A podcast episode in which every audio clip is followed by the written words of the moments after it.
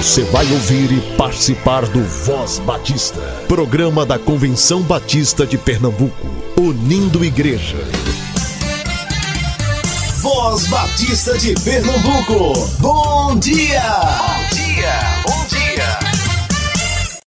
Bom dia, muito bom dia, povo batista de Pernambuco. Hoje é domingo, dia 6 de setembro, e a Voz Batista está no ar.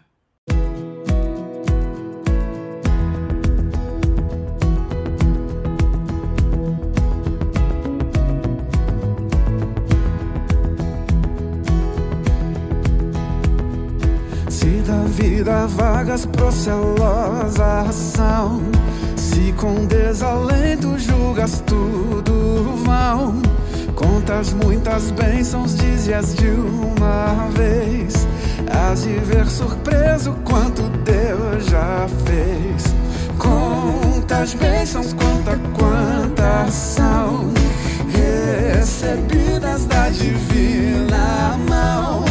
Uma, uma, dizias de uma vez. E hás de ver surpreso quanto Deus já fez.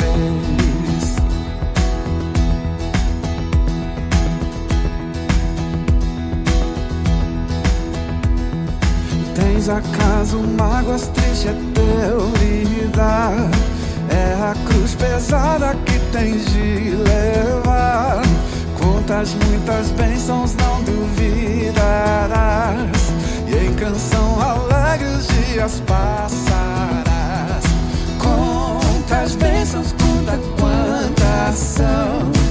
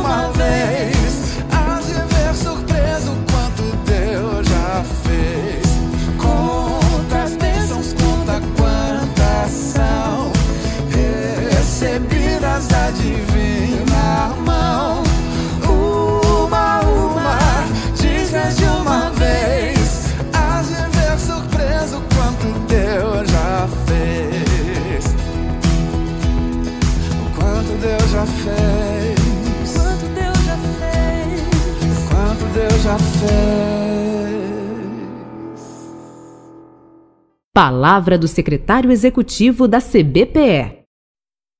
Olá, eu sou Edivar Jimenez de Oliveira, pastor da Igreja Batista em Casa Forte, no Recife, e secretário-geral interino da Convenção Batista de Pernambuco. E estou aqui nesse momento para nossa conversa semanal que tem girado em torno de reflexões bíblicas, em outras ocasiões, reflexões sobre a caminhada da vida denominacional batista em Pernambuco e outros assuntos que são do interesse é, nosso como igreja, como pessoas vivendo na cidade onde nós estamos. E eu gostaria nesta manhã de lembrar que estamos próximos a 7 de setembro, que é o dia da independência política do Brasil. É, nós temos diversos feriados, feriados de natureza religiosa, feriados uh, de natureza é, social, de sociabilidade, digamos assim, de confraternização. Nós temos é, feriados de natureza política, como esse de 7 de setembro, como este de 15 de novembro, são datas que marcam é, politicamente o nosso país, o nosso estado, a nossa cidade. A política, ela faz parte de nossas vidas. Nós somos seres essencialmente políticos.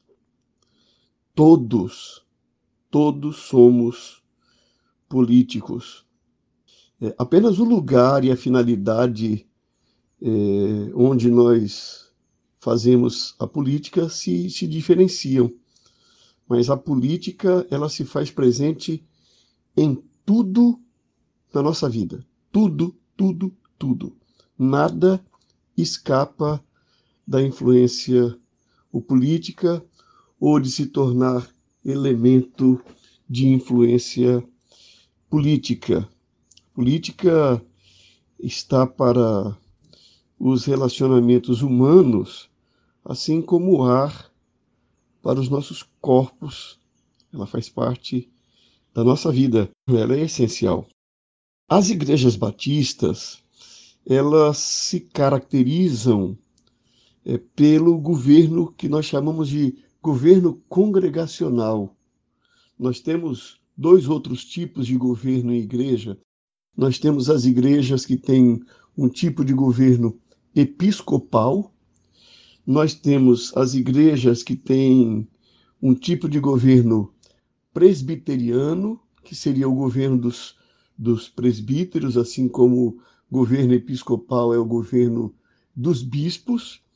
E nós temos esse terceiro tipo, que é o das igrejas batistas, que é o governo congregacional. É o governo dos membros é, reunidos em assembleia.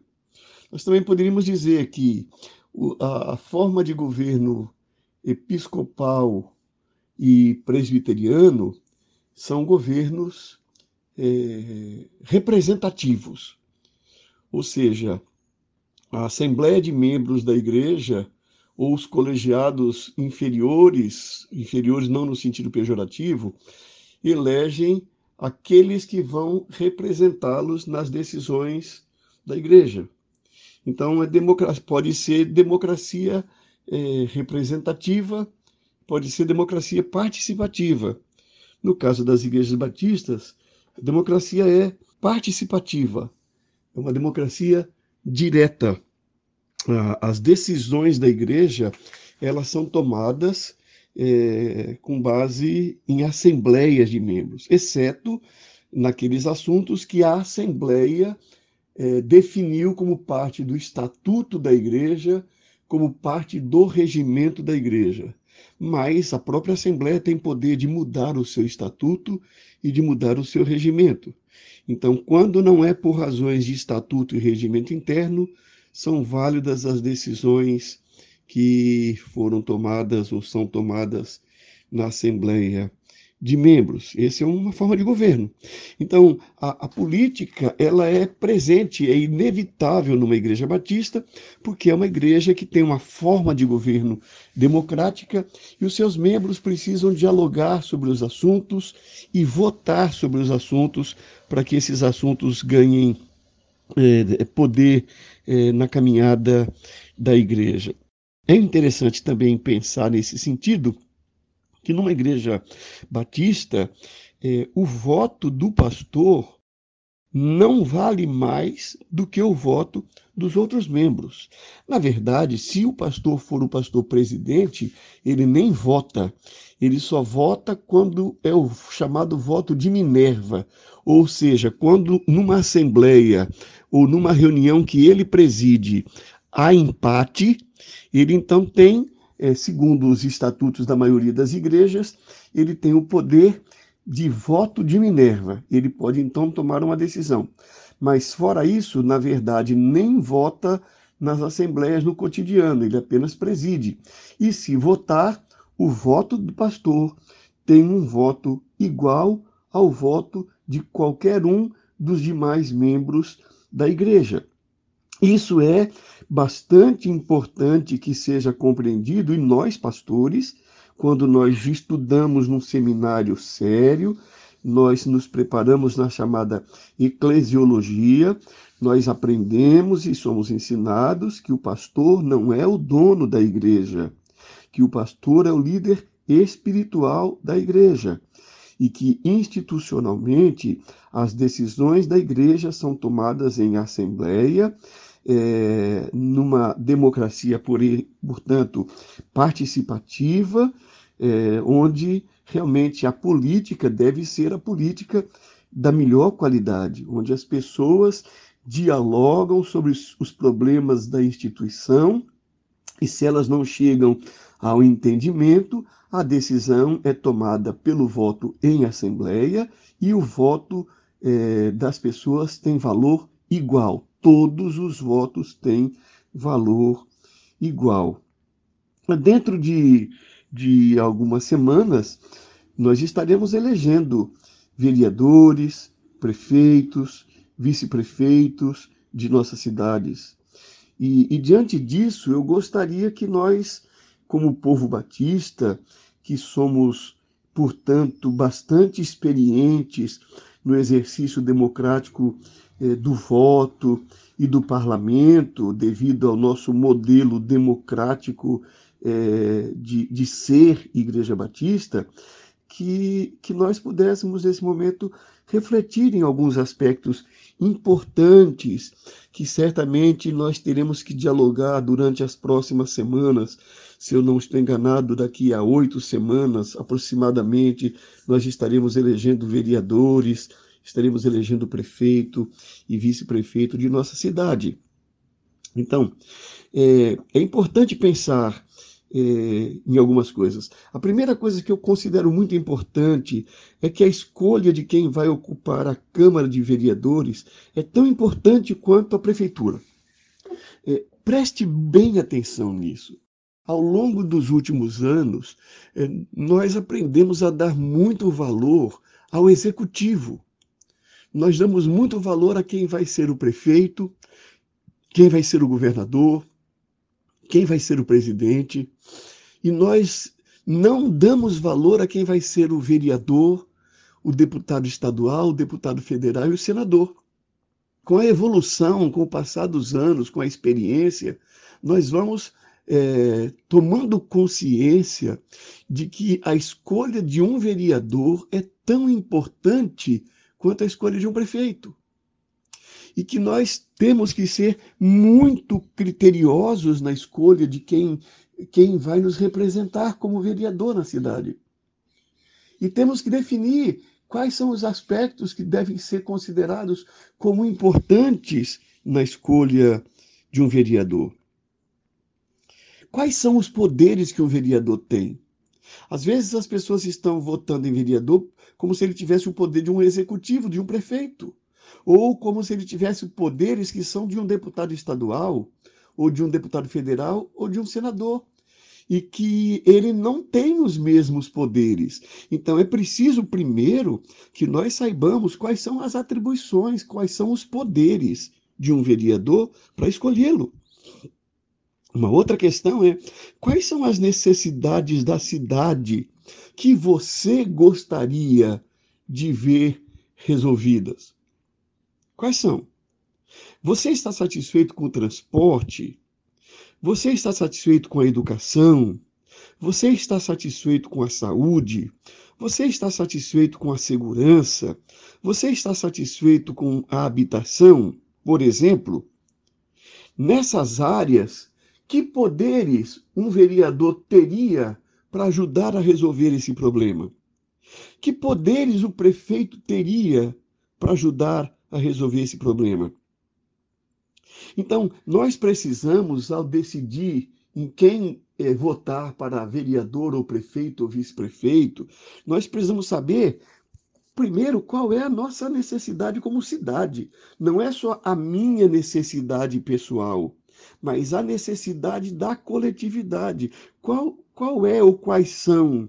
Ou quais, qual seria a ordem de prioridade quando você faz uma escala, por exemplo, você tem transporte, educação, saúde, segurança, habitação, é, infraestrutura por exemplo, né, a questão de, de, de água, de saneamento básico, de água, de esgoto, de, de energia elétrica. Quando você vê essas necessidades, é, qual seria a prioridade?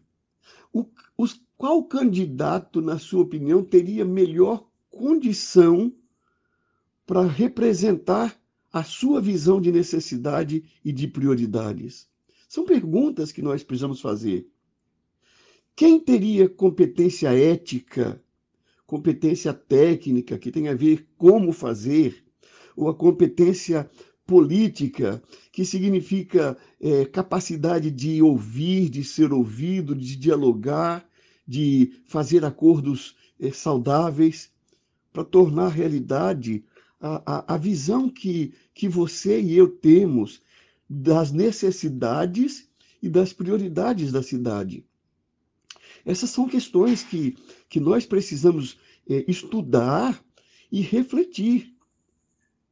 Eu sugeriria, é, portanto, que, que dialoguemos, que você dialogue esse assunto com os irmãos da igreja, com seus vizinhos, com os colegas de trabalho, com os colegas de escola, converse sobre os problemas da cidade. Você quer ver um exemplo bem prático como é importante a cidade? É, você você vai para a igreja pela manhã ou pela noite. Às vezes vai pela manhã e vai pela noite. Mas a escolha, por exemplo, de ir ou não num culto à noite, hoje, está ligada, por exemplo, à segurança.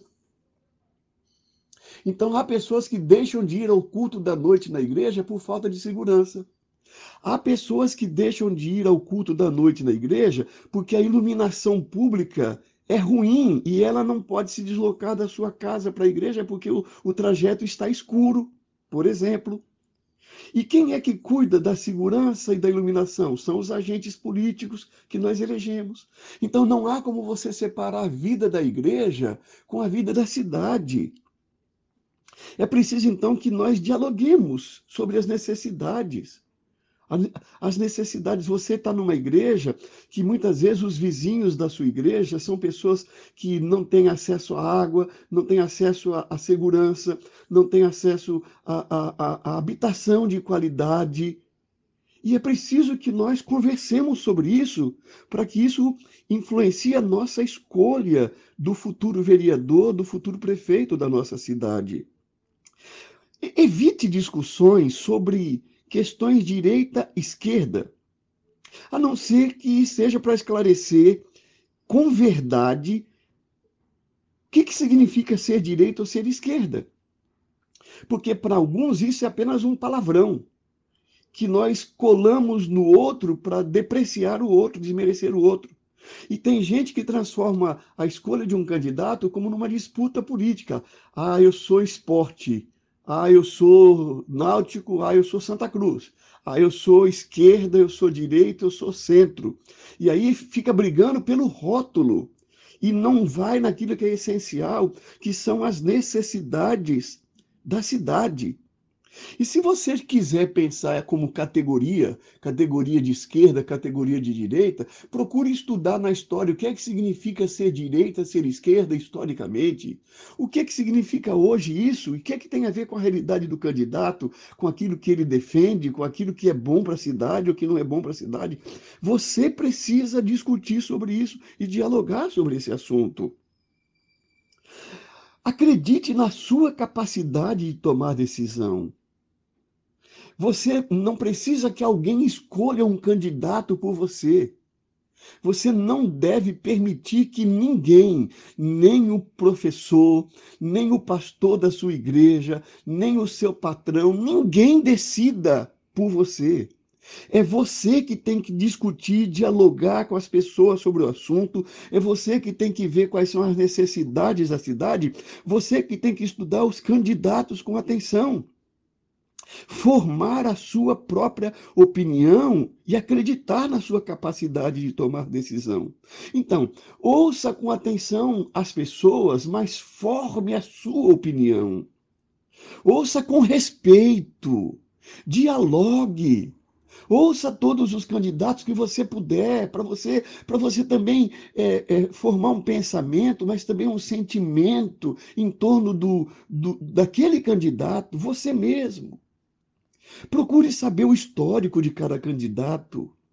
Ele pode nunca ter sido vereador, mas verifique o que ele fez como trabalhador na área onde ele trabalha, o que ele fez na igreja da qual ele faz parte, o que ele faz na, na comunidade onde ele mora. Qual é o histórico dele? Procure descobrir o histórico, o que ele fez, o que ele já fez. Se o que ele já fez seria um mínimo de garantia de que ele seria capaz de fazer um bom trabalho como vereador ou como prefeito. Procure descobrir com quem ele anda. Há um ditado que diz: Dize-me com quem tu andas e eu te direi quem és. Verifique se ele é uma pessoa é, de relacionamento só com empresários, só com sindicalistas, só com político, políticos partidários, só com líderes religiosos, ou se ele é uma pessoa que, que tem capacidade de dialogar com empresários, com sindicalistas, com políticos partidários, com líderes religiosos, se ele é uma pessoa que, que respeita os empobrecidos, os marginalizados, ou se ele só respeita quem tem dinheiro, quem tem poder. Qual é o perfil desse candidato? Com quem ele anda? Preste atenção nisso. Lembre-se, ser membro de uma igreja não significa ser parte de um curral. E por isso, você não deve votar num candidato indicado pela liderança ou pelo pastor da igreja. Você é membro de uma igreja batista. Você não é parte de um curral eleitoral. Na nossa, na, na, nossa linguagem, nós, nós usamos as figuras de pastor e ovelha. São figuras poéticas usadas na Bíblia para mostrar que o pastor é aquele que cuida das pessoas. Mas, na realidade, nós somos seres humanos. Nós, nós somos membros de uma igreja, nós não somos animais que não têm cérebro. Nós não somos animais que não têm consciência. Nós não somos animais que não têm capacidade de fazer escolhas e que precisam de alguém para dizer para onde ir. Nós temos cérebro, nós temos sentimentos, nós temos consciência. Portanto, é importante que nós nos lembremos: nós somos membros de uma igreja batista, nós não somos membros de um curral eleitoral. Isso é algo muito importante nesse momento de decisão. Nós, pastores, em geral, nós nos preparamos em teologia para ensinar as escrituras. Nós não receitamos remédios porque nós não somos formados em medicina. Nós não receitamos orçamento financeiro porque nós não somos formados em economia e finança. Nós não receitamos política porque nós não somos formados em ciências políticas. A nossa palavra sobre medicina, a nossa palavra sobre economia, a nossa palavra sobre política é a palavra de um cidadão comum, que todos nós temos direito a formar opinião sobre medicina, sobre economia, sobre política, sobre todos os assuntos. E a nossa palavra, portanto, é uma palavra de um cidadão que reflete a realidade, como você, que é membro da igreja, é também capaz de estudar e refletir a realidade. A palavra, a minha palavra como pastor, essa que eu estou dizendo aqui agora, ela merece ser ouvida com respeito, mas ela não é a palavra final.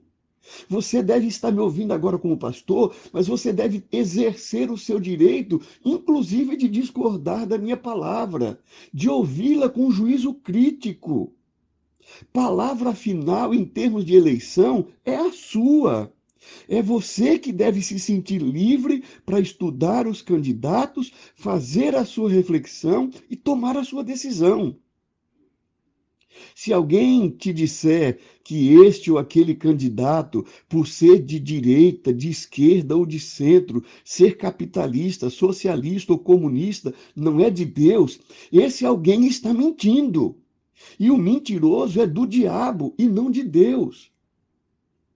Essa semana eu ouvi um pastor de Manaus e está nas redes sociais usando Mateus 25 numa interpretação esdrúxula para dizer que, como Jesus disse, que os bodes ficarão à esquerda e os salvos à direita, ele distorceu a Bíblia para dizer que vai para o céu quem é da direita e quem não é da direita vai para o inferno.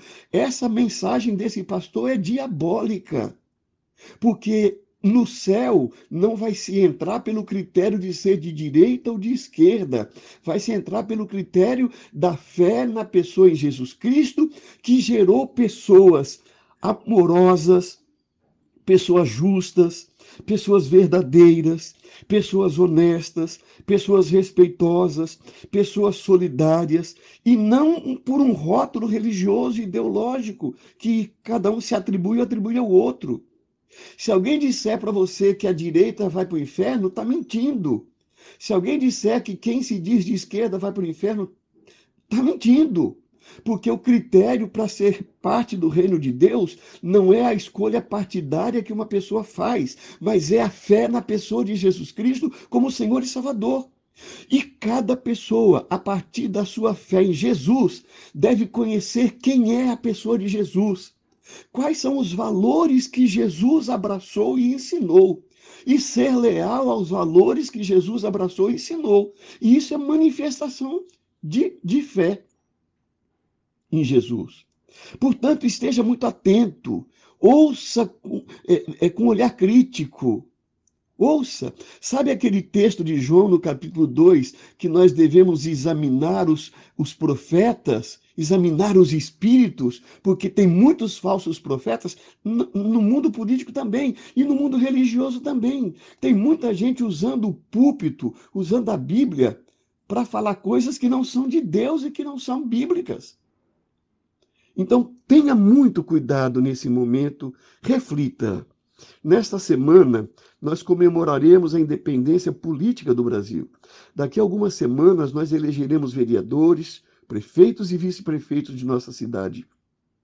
Diga não aos que querem impor suas opiniões a você, aos que querem vender um candidato a você. Faça como somos ensinados a fazer quando vamos para uma assembleia de membros de nossa igreja. Devemos refletir, devemos orar e, de maneira independente, autônoma, nos expressarmos e votarmos sem coação de quem quer que seja.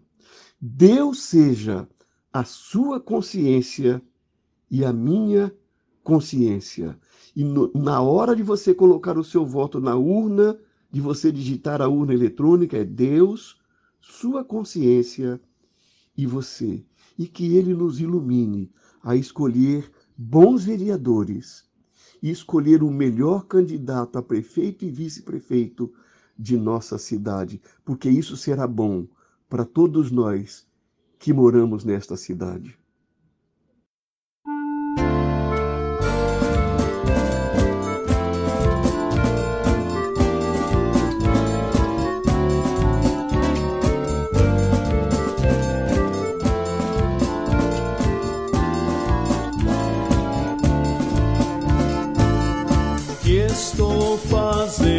Se sou cristão?